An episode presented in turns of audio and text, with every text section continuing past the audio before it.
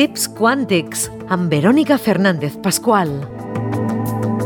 Moltes vegades m'heu preguntat com ho puc fer per connectar amb la meva essència? Com puc alliberar-me de memòries que m'obstaculitzen?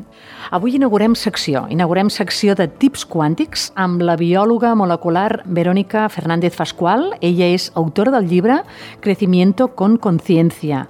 Verónica, molt bones, què tal, com estàs? Hola, Glòria! Estic encantada, exultant, eh, apassionada, energètica, tota la vegada i us agraeixo moltíssim aquesta oportunitat de ser aquí per donar a conèixer tips que ens ajudin a tots a créixer. La importància no, de la física quàntica i quan a vegades diem què, què és la física quàntica? Perquè probablement moltes vegades quan t'ho han preguntat han dit és que no, no, aquesta terminologia no l'acabem d'entendre, és molt complicat això. Doncs fixa't que la física forma part de nosaltres, igual que la química i totes les ciències i molts altres, moltes altres disciplines.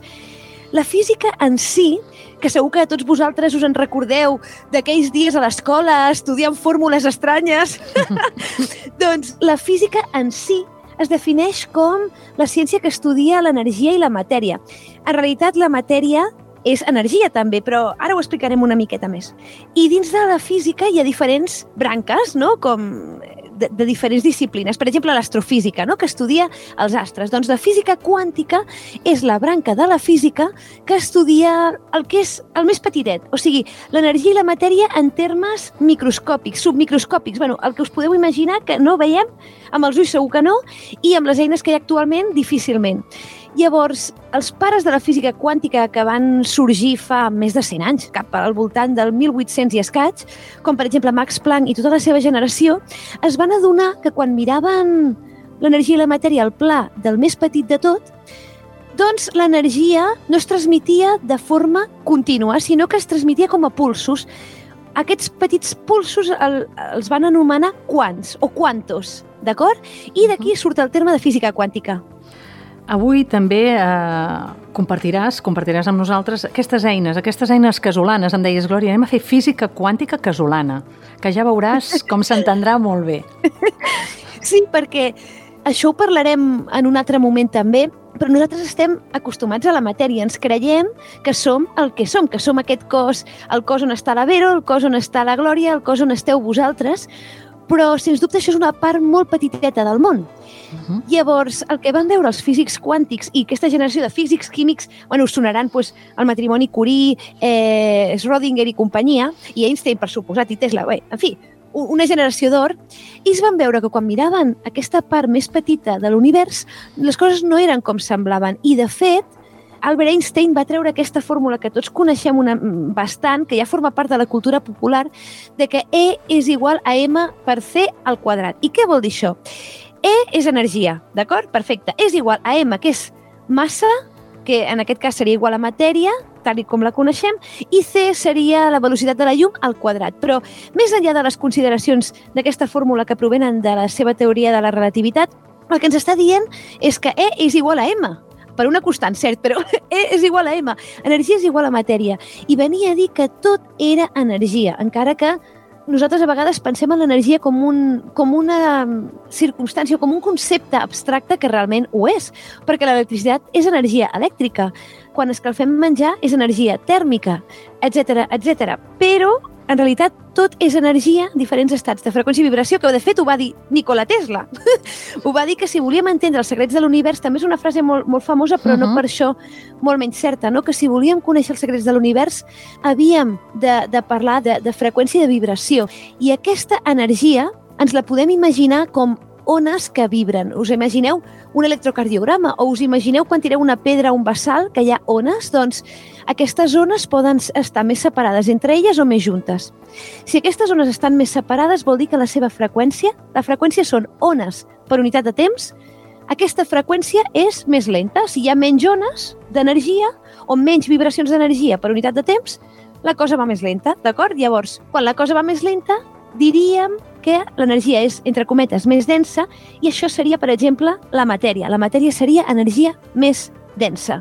En canvi, quan l'energia vibra molt ràpid, és a dir, hi ha moltes ones d'energia per segon o per unitat de temps, podem imaginar-nos que la cosa va més ràpida. I quan va més ràpid, normalment és el que nosaltres creiem, entre cometes, que és l'energia, alguna cosa que no podem veure. I a mi m'agrada molt posar el símil de l'aigua, perquè crec que és molt il·lustratiu, no? L'aigua, que és una molècula que gràcies a, a ella estem aquí visquent com a éssers Totalment, vius al planeta Terra, nosaltres i, sí. i tots els altres. Uh -huh. Sí, sí. Doncs, de fet, l'aigua, entre moltes propietats, és una de les poques molècules que podem trobar en el, tots els seus estats de forma natural al planeta. I quan dic tots els seus estats, vol dir des d'aigua congelada a, a les glaceres, per exemple, fins eh, doncs, aigua líquida als rius i aigua evaporada als núvols o, o fins i tot aigua que no veiem. Bé, quan les molècules d'aigua vibren molt lentament, ens trobem amb els glaçons, i això ho sabem tots, Mhm. d'acord? L'energia tèrmica, en aquest cas, que és freda, fa que es vagin ralentitzant aquestes vibracions de l'energia de les molècules de l'aigua que cada cop es moguin més lentament i es forma un glaçó. Quan li apliquem energia tèrmica, tant si li apliquem, si posem uns glaçons dins d'un pot al foc, com si deixem els glaçons a fora a temperatura ambient, aquestes molècules comencen a vibrar més ràpid i es comença a desfer el glaçó i tenim aigua líquida. I per finalitzar, si encara l'escalfem més, què ens passa? S'evapora l'aigua, cert? Però aquesta aigua existeix, és a dir, l'aigua segueix existint encara que no la veiem. Per mi, aquest és un exemple realment molt il·lustratiu del que per mi seria aquesta energia en diferents estats de, de freqüència i vibració. Molt gràfic, sí. El fet també, entrem en aquesta energia que, que dèiem, aquest exercici casolà, que puguem fer-ho a casa, val? el que deies de... Et sembla el de les mans, Sí, Verònica? Sí, sí.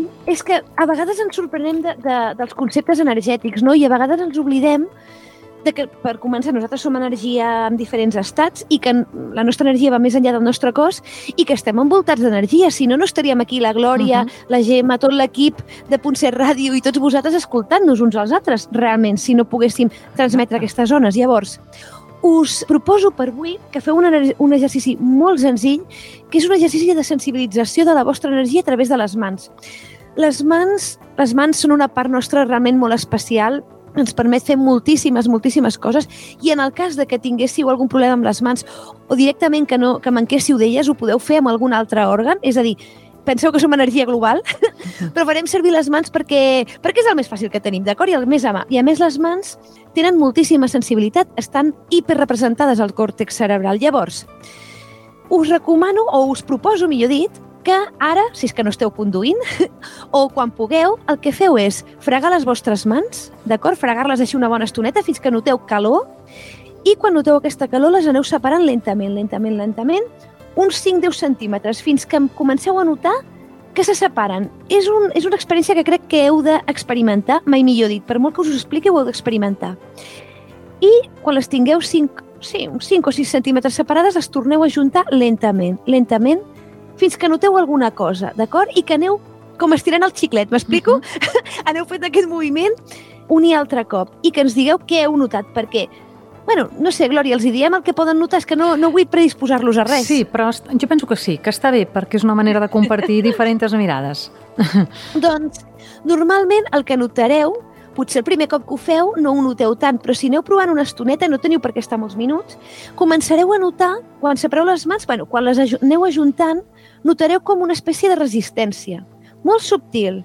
A mesura que us aneu acostumant, notareu que hi ha com una paret, una paret que, que fa que no es toqui una mà amb l'altra de forma física. Aquesta paret, per dir-ho així, no res més que energia. És la vostra energia que l'esteu començant a notar. I segur que l'heu notat de moltes maneres. Per exemple, és, és molt típic no notar aquesta càrrega electrostàtica no? amb determinats teixits quan portem Mhm, i roba, o fins i tot a vegades, abans de que toquem algú, ja notem aquesta energia, aquest calor, o si té fred. Per tant, us invito a que comenceu a experimentar amb la vostra pròpia energia només amb les mans i llavors començareu a notar com amb aquestes mans, a mesura que les aneu entrenant, quan us aneu aproximant a persones o objectes, abans de tocar-los, a vegades és qüestió de mil·límetres, però no ho arribareu a tocar, que ja ho percebreu. Mm -hmm. Verònica, moltíssimes gràcies. Ja comencem a entrar en matèria de l'energia, en aquest moviment, com recordo aquesta frase que, que ens deies de Nikola Tesla, no? per entendre la, la real naturalesa de l'univers hem de pensar en termes d'energia, freqüència i vibració. Uh, una abraçada molt gran, ens veiem ben aviat. Moltíssimes gràcies. Gràcies a tu i ens veiem a la pròxima.